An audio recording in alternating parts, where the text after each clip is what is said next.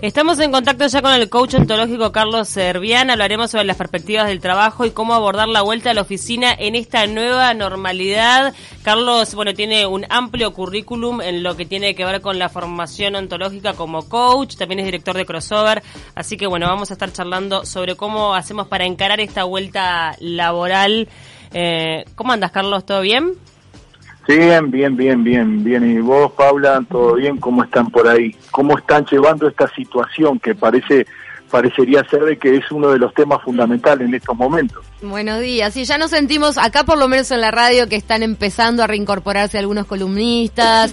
Este, estamos viendo un poquito más de movimiento, venimos sintiendo esta nueva normalidad, pero lo cierto es que mucha gente ha tenido que reincorporarse de lleno al trabajo y no es fácil después de este paréntesis, ¿no? Sí, no es fácil, pero pero también este, bueno, una de las cosas del coaching es este, escuchar la conversación que yo estoy teniendo. Es decir, mirá qué interesante la palabra que vos acabás de decir, nueva normalidad. O sea, que son dos cosas que es algo nuevo y normal.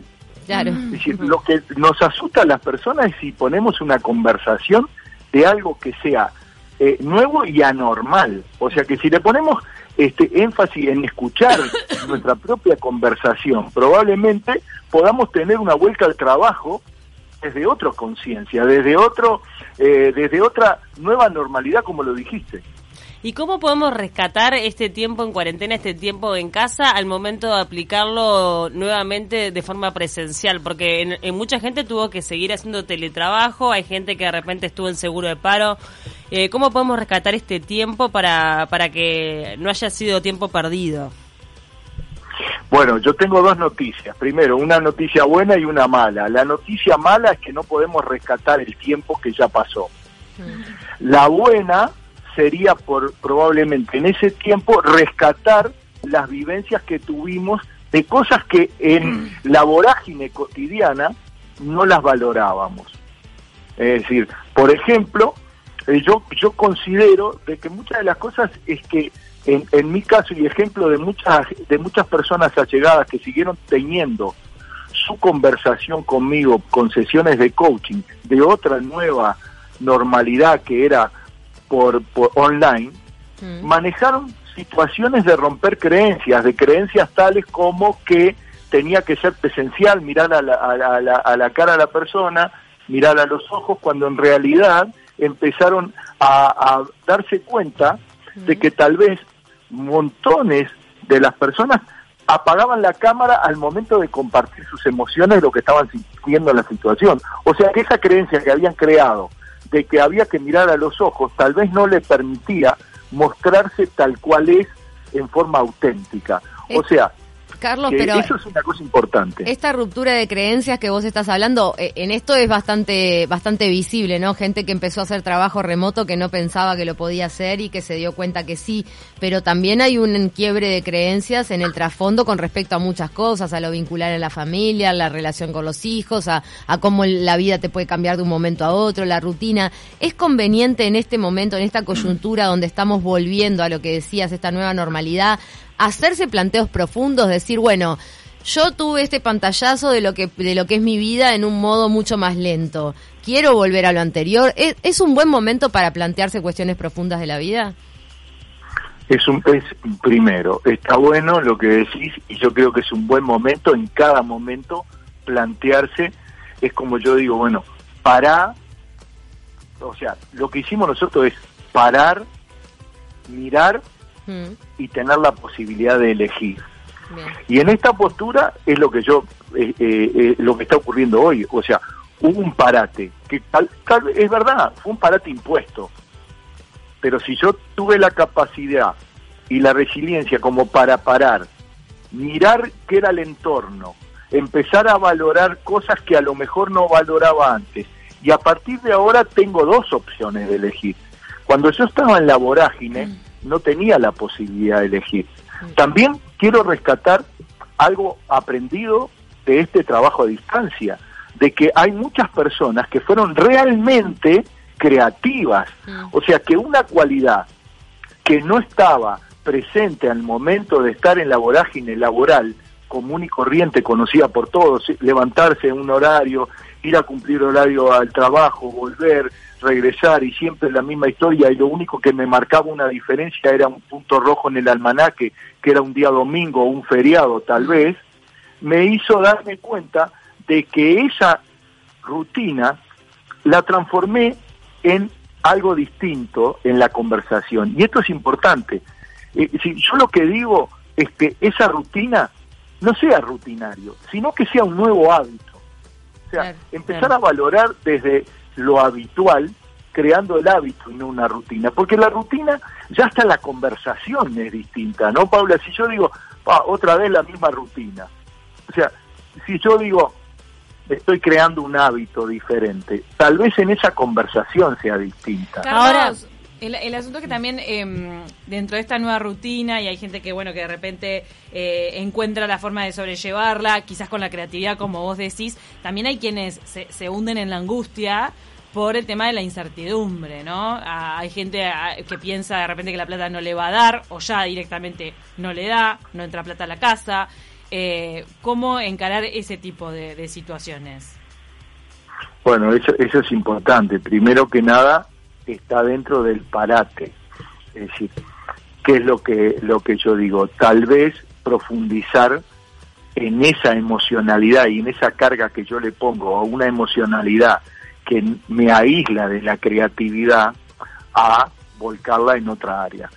Nadie está diciendo que sea fácil, por el contrario, Ustedes hablaron de coaching y coaching ontológico. Y acá me voy a detener a, qué es el coaching según mi, definición. Es hay infinitas definiciones de distintas escuelas, pero yo tengo una propia definición sencilla. Es entrenar mis cualidades y competencias propias. ¿Qué quiero decir? El otro día estaba escuchando en un programa eh, en el cual decía que todo lo que el hombre no utiliza muscularmente atrofia. Mm. Entonces, es lo mismo. Si yo no utilizo mi creatividad durante mucho tiempo, mm. se atrofia. Y tal, y tal vez sea un momento para utilizar mis propias competencias. Y otra de las cosas que voy a la ontología. La ontología, porque e, es una rama de la filosofía que estudia la naturaleza de la realidad. Entonces, ¿qué quiero decir con esto? Es que hay que ver cuál es la realidad hoy. Y cada una de las personas que estamos hoy acá hablando y los oyentes tienen una propia realidad. Y en esa realidad pueden ser una realidad absolutamente pesimista, una realidad absolutamente positivista, y yo me vuelco a que sea una realidad presente, o sea, una realidad neutra. Bueno, ¿cómo voy a encarar esto, el desapego?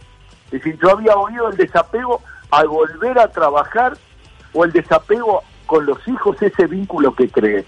Hay algunos que están deseando tal vez volver a su trabajo porque se dan cuenta de que en el entorno que están viviendo están fastidiados porque porque lo asumen a que no tienen el trabajo o la entrada de dinero, pero tal vez es otra consecuencia. Claro, alguna persona capaz que piensa que no era tan idílico eso de quedarse todo el día disfrutando los nenes chicos. Y dice, ah, viste, antes me quejaba que no tenía tanto tiempo y ahora que tengo tanto tiempo me doy cuenta de que el equilibrio hace bien. Totalmente, pero ahí dijiste una palabra importante, equilibrio.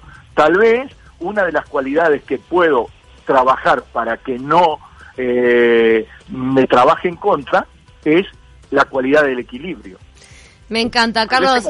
Nos vamos a quedar con esa conclusión porque tenemos que ir cerrando, pero bueno, lo cierto, por lo, por lo menos pasando raya, es que sí es un buen momento para repensar, replantearse cosas con esta, aprovechando este paréntesis impuesto por la situación que nos permitió reflexionar o por lo menos vivir la vida desde otro punto de vista que no siempre tenemos esa chance. No, e intentar también eh, fomentar la creatividad, ¿no? Porque creo que todos tenemos una capacidad de poder hacer algo diferente a lo que estábamos haciendo y todos tenemos este algo lindo que explotar que todavía capaz que ni nos dimos cuenta. La cantidad de emprendedores que han surgido y que han, han pasado también por de taquito. Carlos, ha sido un placer tenerte esta mañana. Muchas gracias.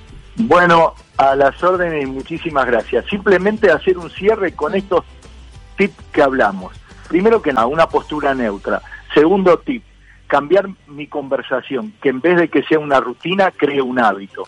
Y tercero y muy importante es manejar la creatividad, que todos los seres humanos la tenemos. Muchísimas gracias y como siempre las órdenes. Abrazo grande. Nos- Buenísimo. Nos guardamos los tres tips en el bolsillo como oro para estos días. Hoy es el día de la bicicleta, entonces nos vamos a ir a la tanda y al flash informa- informativo con esta canción de Martín Buscaglia. Allá viene Nani Kesman.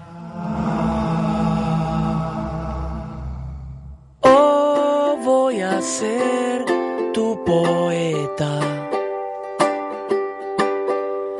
Mi gran amor, bicicleta. Esta canción cumplirá su misión. El día en que la escuche en boca de una chica con voz de miel montada en su brillante corcel. O la Silvia, un personaje justo antes de que cambie la luz, montado en su brillante